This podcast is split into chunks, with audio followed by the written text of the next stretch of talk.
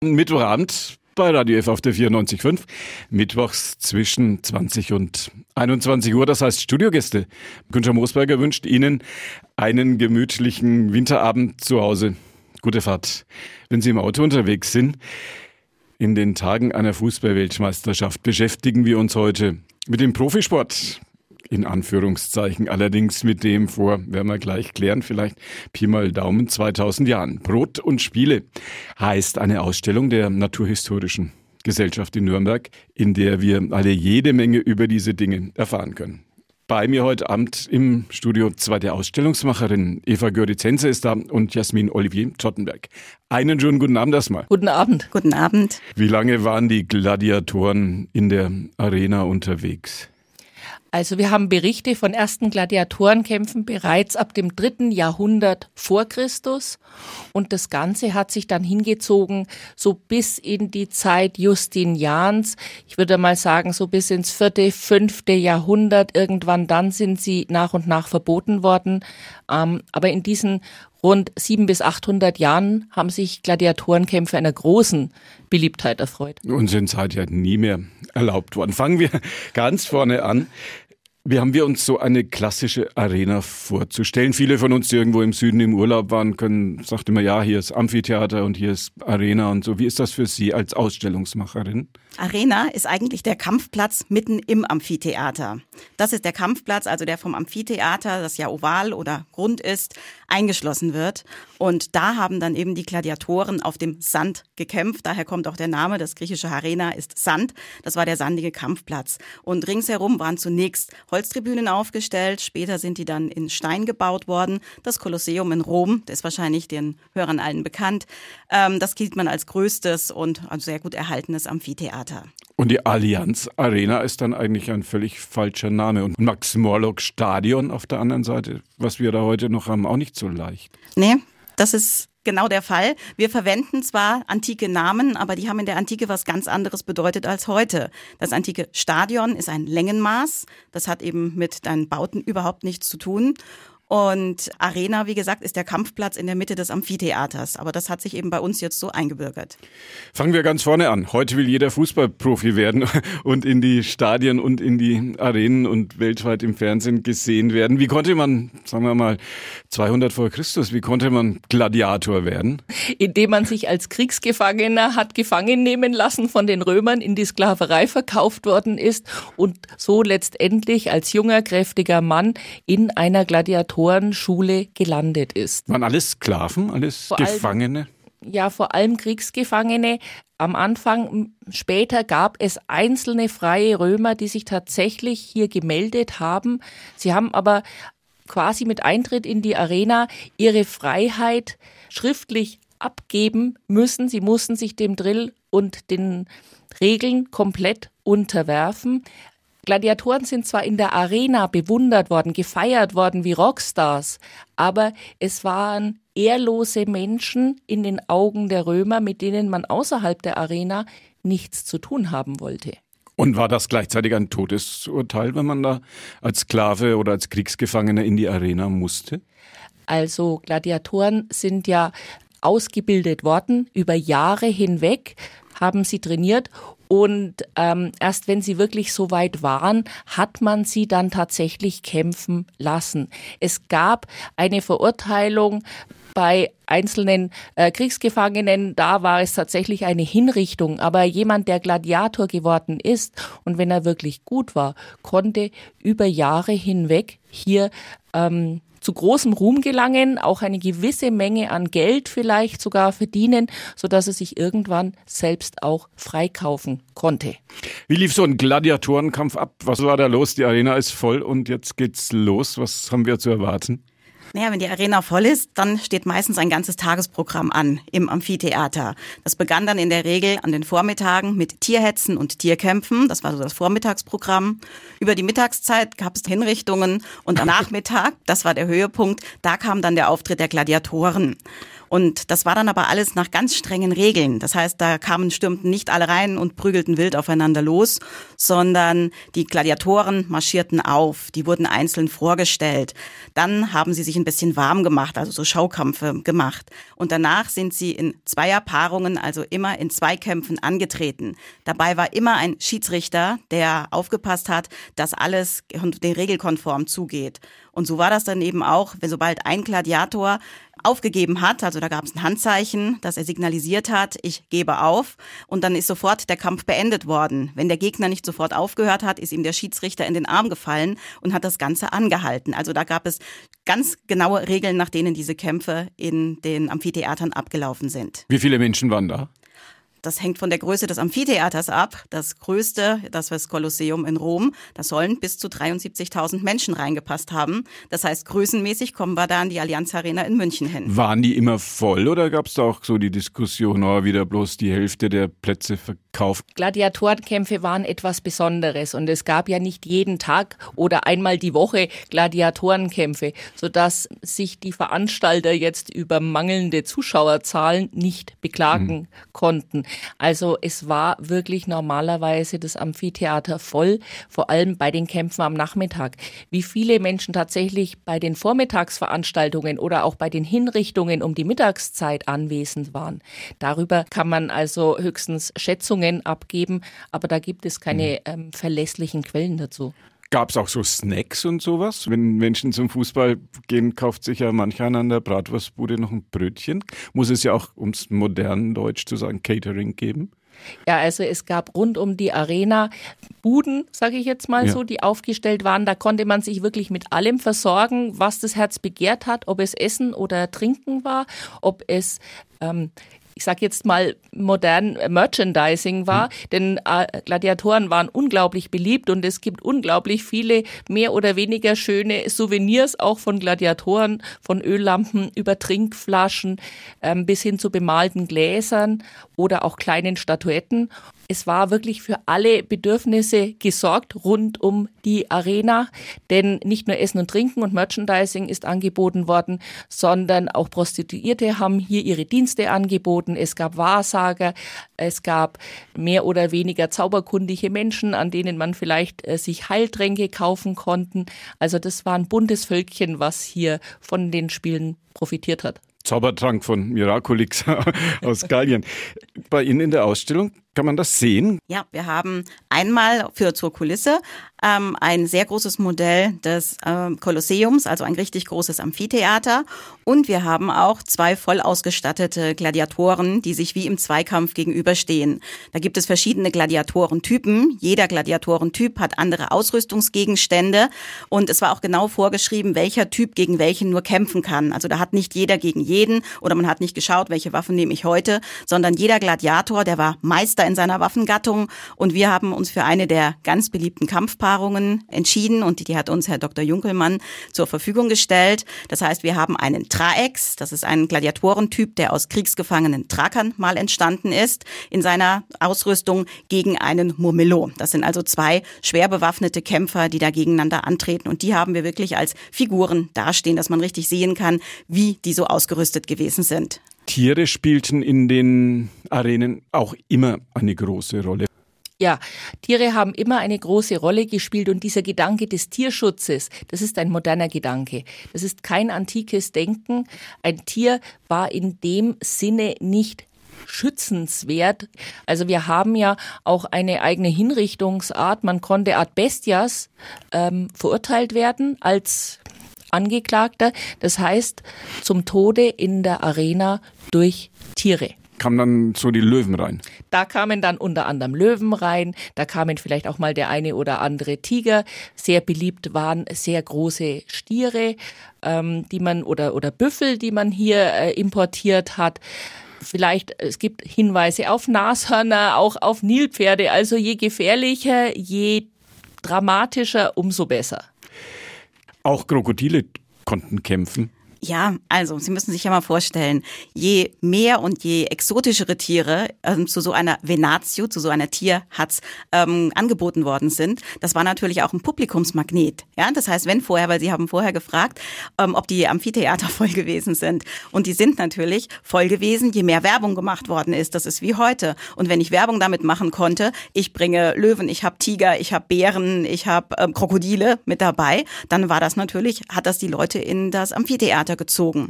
Eine Spezialität waren auch noch Seekämpfer oder Seeschlachten. Die sind natürlich nicht in allen Amphitheatern immer durchzuführen gewesen, weil man nicht jedes Amphitheater fluten konnte. Allein beim Kolosseum in Rom sieht man ja, die haben unten drunter Kellerräume, da sind Waffenkammern, da wurden ähm, Dinge aufbewahrt, da waren zum Teil auch Tiere vor den Kämpfen drin untergebracht. Das hätte man ja jedes Mal alles fluten müssen. Es gab entweder spezielle Seetheater, sogenannte Naumachietheater, die hat es gegeben.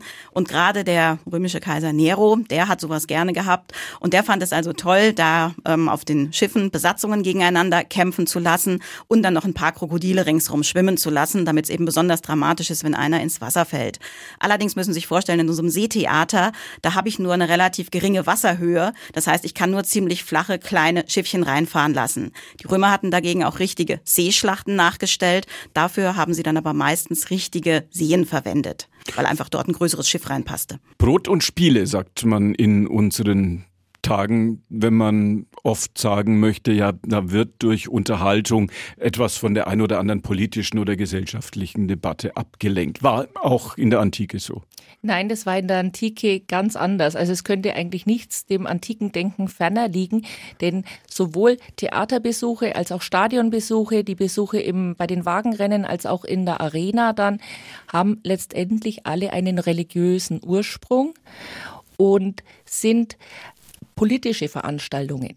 Bei den Gladiatorenkämpfen in Rom hat das Volk nirgends so große Einflussmöglichkeit direkt gehabt auf das Geschehen wie bei den Gladiatorenkämpfen.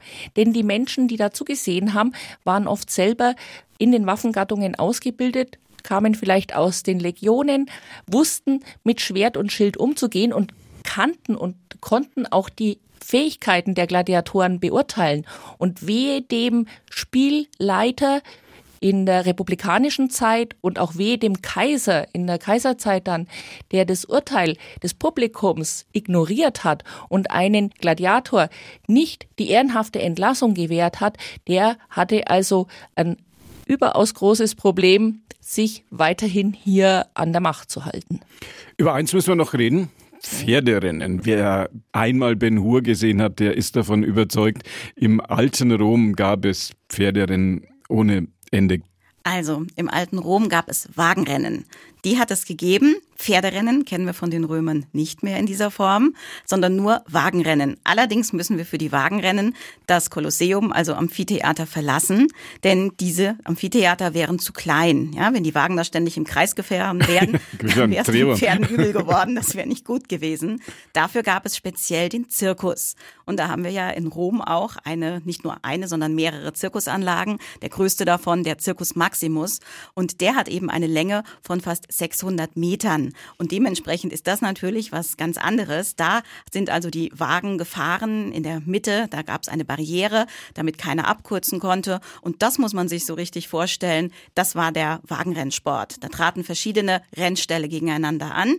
In der Regel waren das vier Rennställe, die es in Rom gab. Diese Parteien waren durch die verschiedenen Farben unterschieden und hatten doch jeweils eine ja ganz ähm, ja, wichtige Anhängerschaft dabei. Es gab Rennen, da ist jeder Rennstall mit einem Wagen gestartet. Es gab Rennen, da haben die jeder Rennstall hat zwei Wagenwägen ins Rennen geschickt und die sind dann dort um die Wette gefahren. Aber auch da gab es ganz strenge Regeln, weil die sind aus Boxen gestartet und der eine hat von der Box bis zur Startlinie einen längeren Weg gehabt als der andere. Und aus diesem Grunde gab es dann für die Anfangsphase so eines Wagenrennens Überholverbot. Bei der Startlinie mussten alle Wagen auf etwa gleicher Höhe sein und dann gab es einen fliegenden Start, würde man heute bei der Formel 1 zum Beispiel sagen. Anschließend sind dann in der Regel sieben Runden gefahren worden, bis dann eben zur Ziellinie. Und der Erste, der eben die Ziellinie überquert hat, der ist der Sieger gewesen. Wer waren die Fahrer? Waren das Profis? Die Fahrer waren Profis, ja, das musste man auch sein. Denn die Fahrer, ja, die hatten eine ganz schwierige Situation. Es war sehr, sehr gefährlich, der Rennsport auch damals schon. Denn die Fahrer, ähm, die hatten die Zügel nicht in den Händen, sondern sie sollten beim Wagenrennen die Hände frei haben. Die hatten sich die Zügel um den Oberkörper gewickelt. Das bedeutet, wenn der Wagen gestürzt ist oder aus der, die Pferde durchgegangen sind, hing der Wagenlenker in den Zügeln mit drin. Er hatte zwar zur Sicherheit ähm, noch ein Messer einstecken um notfalls die Zügel durchschneiden zu können. Aber auch das ist so bei einem richtigen Sturz eines Wagens oft verhängnisvoll gewesen. Also da hat es auch viele und schwere Unfälle gegeben dabei. Gab es diese Bahnen, diese Maximal-Zirkusrunden, um es mal so zu nennen, äh, gab es in allen Städten? In Rom ist jetzt noch, ist auch in jedem Reiseführer drin, ist ja noch erhalten. Gab es das in anderen Städten auch? Das gibt's auch in ganz vielen Städten des Römischen Reiches, denn Wagenrennen waren da überall sehr, sehr beliebt. Sie haben nicht alle exakt dieselbe Größe und sie sind auch nicht alle so gut ausgestattet wie der Circus Maximus in Rom. Weil im Prinzip reicht's mir für ein Rennen, wenn ich eine einigermaßen ebene Fläche habe und dann zwei Wendepunkte. Das heißt, wir haben nicht überall so viel Spuren von diesen Zirkusanlagen. Aber die waren im ganzen Römischen Reich verbreitet. Nur nicht überall so gut erhalten wie, wie der in Rom. Konnte man auch in der Antike auf Pferderennen wetten? Ja, selbstverständlich. Oder auf Wagenrennen Wagenrennen. Ach, Wagenrennen, genau. Ja, selbstverständlich wurde darauf gewettet. Denn genauso wie auch die, wie das auch bei dem Amphitheater gewesen ist, gab es natürlich rund um den Circus Maximus ebenfalls mit Sicherheit noch mehr von diesen Buden, die da aufgebaut waren. Denn im Vergleich zum Amphitheater passten in den Zirkus noch wesentlich mehr Leute hinein.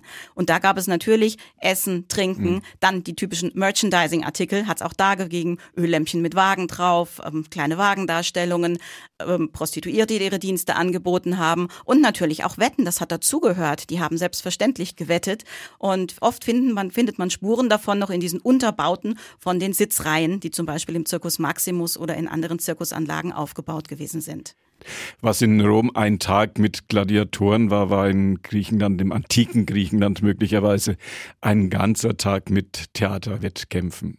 Ja, das ist vollkommen richtig. Vor allem auch, dass es Wettkämpfe gewesen sind. Denn Theater ist im antiken Griechenland keine Abendveranstaltung gewesen, sondern Theater Theaterstücke sind in, im Rahmen von religiösen Feiertagen zu Ehren des Gottes Dionysos aufgeführt worden. Das heißt also, man hat, ist nicht abends ins Theater gegangen, sondern zu den Feiertagen des Dionysos im Frühjahr und im Herbst, weil das hängt eben mit der Aussaat und mit der Ernte zusammen, wann diese Feiertage stattgefunden haben. Zu diesen Zeitpunkten wurden in den Dionysos-Heiligtümern Aufführungen gemacht. Und wenn das dann stattgefunden hat, waren das mehrere Tage hintereinander, an denen täglich vier bis Stücke aufgeführt worden sind. Und wenn Sie sich vorstellen, so eine Spieldauer einer Tragödie oder einer Komödie, so an die zwei Stunden, dann war das allein acht Stunden Spielzeit. Davor kommt noch ein kleines Opfer für Dionysos, hinterher vielleicht noch eine Abstimmung, denn es musste ja ähm, hinterher abgestimmt werden, wer am besten gespielt hatte, wer die besten Schauspieler hatte, wer das am besten aufgeführt hatte. Und so brachte man durchaus neun bis zehn Stunden Stunden an einem Tag im Theater und das an mehreren Tagen hintereinander. Gibt es Zeugnisse darüber, ob die Menschen im antiken Griechenland das gerne gemacht haben oder dass man da hingegangen ist, weil es dazugehört hat? Also äh, man musste niemanden zwingen, ins Theater zu gehen, denn die Menschen in, in Griechenland haben das Theater als politische Veranstaltung begriffen. Und in vielen Theatern in kleineren Städten als jetzt Athen war das tatsächlich auch der Ort für die Volksversammlung. Auch die Stücke waren hochpolitische äh, Angelegenheiten, gerade die Komödien und damit auch wirklich nicht nur die Reichen und Schönen sich das leisten konnten, mehrere Tage im Theater zu verbringen und kein Geld zu verdienen in dieser Zeit, hat man angefangen dann ab der Mitte des fünften Jahrhunderts den Theaterbesuch zu finanzieren. Das heißt, wenn ein Handwerker oder ein armer Tagelöhner ins Theater gegangen ist, hat er dafür Geld bekommen, damit er da quasi an der Politik teilnehmen kann und nicht die Zeit sozusagen vertun muss, um das Geld für seine Familie mit Arbeit zu verdienen. Was wir jetzt heute Abend im Radio F-Studio ein bisschen diskutiert haben, klingt, wenn wir das so gegeneinander stellen, ein wenig so, als ob man im antiken Griechenland doch mehr am Feinfühligen und am Geist und an der Politik interessiert gewesen wäre und die Römer eher so Haut drauf und ähm, Schlag mich tot gewesen wären. Kann man das so provokant sagen? Würden Sie dem zustimmen? Also die Griechen sind sicherlich nicht hoch äh, feinsinnige Menschen gewesen, die ständig philosophierend durch die Gegend gelaufen sind und dabei Platon und Aristoteles zitiert haben, sondern das waren ganz normale Menschen wie du und ich auch. Aber bei den Griechen ist dieser Gedanke des Politischen, es ist alles politisch politisch. Bei uns ist politisch, ich gehe einmal alle vier oder fünf Jahre zur Wahl, mache ein Kreuzchen und dann rede ich vielleicht noch ein bisschen drüber, aber das war's. Ein Grieche in einer griechischen Stadt hat jeden Tag Politik betrieben. Und wenn er das nicht gemacht hat, dann ist er auch von seinen Mitbewohnern ja dafür verachtet worden. Denn es gibt den schönen Begriff des Zoon Politikon, des politischen Lebewesens und das Gegenstück dazu ist das Zoon Idiotikon, ja, der private Mensch. Aber also da leidet sich unser Idiot davon ja. tatsächlich ab. Also das, das war gar keine Frage des Wollens oder Nichtwollens oder Gezwungenwerdens, sondern man hat es einfach gemacht. Das hat dazugehört. Wir haben gesprochen über eine Ausstellung in Nürnberg Brot und Spiele bei der Naturhistorischen Gesellschaft am Marientor. Ist das Marientor so neben dem Stadtarchiv? Im gleichen Gebäude wie das Stadtarchiv. Es ist die Norrishalle und wir teilen uns die Norrishalle mit dem Stadtarchiv. Das ist Marientor Graben 8. Beim Cinecittà um die Ecke vorne am Ring findet jeder. Da kann man vieles von dem, was wir heute hier diskutiert haben und was wir besprochen haben, kann man da nochmal sich vor Augen führen. Brot und Spiele. Nix für Kinder, nehme ich mal an. Ach, selbstverständlich. Wir haben natürlich an Kinder gedacht dabei und die Modelle sind auch alle so, dass die Kinder sich das sehr gut anschauen können und dann schon etwas von vornherein, von vornherein darüber lernen, wie das eben in der Antike so gewesen ist. Wir haben nicht nur an den Sonntagen ähm, immer um 15 Uhr öffentliche Führungen, sondern wir haben auch immer am ersten Sonntag eines Monats spezielle Familienführungen, also die speziell für Kinder gedacht sind. Das nächste Mal haben wir das am 8. Januar, das ist der letzte Tag der Weihnachtsferien und da besteht dann nicht nur die Möglichkeit, an einer kindgerechten Führung teilzunehmen, sondern anschließend auch noch etwas Antikes zu basteln oder etwas nach antikem Vorbild zu basteln bei uns im Museum. Wenn Sie neugierig geworden sind, Blick ins Internet, NHG wahrscheinlich, oder wenn man NHG Brot und Spiele eingibt bei Google, kommt's garantiert, finden Sie alle weiteren Details. Ich bedanke mich bei den Ausstellungsmacherinnen Eva Görizenze und Jasmin Olivier Trottenberg waren bei mir. War denn viel Erfolg? Danke fürs Kommen und noch einen gemütlichen Abend. Schön, dass Sie hier waren. Vielen Dank. Dankeschön. Und das war die heutige Ausgabe von Vorort Spezial, unsere Interviewsendung. Günther Moosberger war ja Gastgeber. Bei uns geht's jetzt, naja, doch zügig den 21 Uhr Nachrichten entgegen. Das Gespräch mit meinen Gästen können Sie nachhören. Jetzt gleich ab 21 Uhr als Podcast auf unserer Plattform podio.de, Vorort Spezial oder bei Google reinschreiben. Kommen wir garantiert an erster Stelle. Ihnen noch einen gemütlichen Abend und danke fürs Zuhören.